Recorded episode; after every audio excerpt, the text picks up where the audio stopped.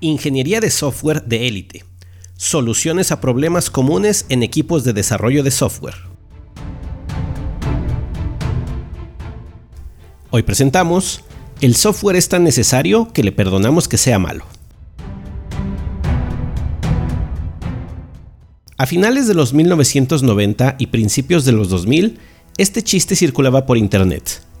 Bill Gates, director de Microsoft, dijo que si la industria de los automóviles estuviera a la par y ritmo de la informática, tendríamos coches que costarían 50 dólares y tendrían una autonomía de combustible de 1000 kilómetros por litro de, de, gasolina. El director de General Motors le respondió, tiempo después, si General Motors hubiera sido como Microsoft, su auto tendría dos accidentes cada día sin que usted pudiera explicarse la causa. Cada vez que las líneas de las rutas volvieran a pintarse, tendría que comprar otro coche que fuera compatible con el nuevo trazado. Ocasionalmente, su auto se pararía en medio de una autopista sin ninguna razón y usted debería aceptar el hecho con resignación, volver a arrancar y seguir manejando esperando que la situación no se repita. En aquel entonces, el sistema operativo Windows era usado por casi todas las computadoras personales y de negocios, era tanta la necesidad de usar el software que todos perdonaban, aunque a regañadientes, los fallos constantes, lo cual se ilustra en la broma. Más de 20 años después, me asombra lo poco que han cambiado las cosas con respecto al software. Sigue siendo ampliamente utilizado, sigue fallando constantemente y seguimos perdonando sus fallos. ¿Quiénes son responsables? Los desarrolladores de software, sin duda. Parece que la calidad es un tabú en el gremio o algo que se puede postergar e incluir después. Basta ver la lista de actualizaciones de apps en tu teléfono móvil para darnos cuenta que, en su mayoría, se trata de soluciones de errores. Esto tiene varias causas. Las que yo veo como principales son que los desarrolladores creen que todo se soluciona con tecnología solamente y que la mayoría hacen a un lado la ingeniería. Se llama ingeniería de software, ¿recuerdan? ¿Por qué ocurre así? ¿Qué es lo que ocasiona y qué podemos hacer? Vamos a explorar un poco. El código representa solamente el 30 a 35% de toda la solución. Sí, escuchaste bien. Solamente un tercio de todo lo que involucra un producto de software es el código. Sin embargo, este elemento sigue colocándose en una posición central. Cada año, se anuncian varias herramientas y frameworks nuevos para escribir el código de las aplicaciones. Los medios se desbordan en mensajes como aprende a programar, aprende a usar X o Y herramienta de programación e impulsa tu carrera. Código, código, código. Los desarrolladores sienten picazón en los dedos y saltan a escribir el código antes de hacer el 70% del trabajo restante. Código, código, código.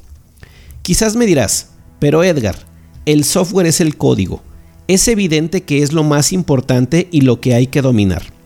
Esta vez no tienes razón, pues es el equivalente a decir que hacer un automóvil solo consiste en ensamblar las piezas de metal, plástico y otros polímeros, y que nunca se hizo un trabajo de diseño y validación ingenieril detrás. Pretender que el software, el buen software, solamente requiere escribir código es como decir que si le damos una máquina de escribir a un mono y una cantidad infinita de tiempo, será capaz de escribir las obras de Shakespeare.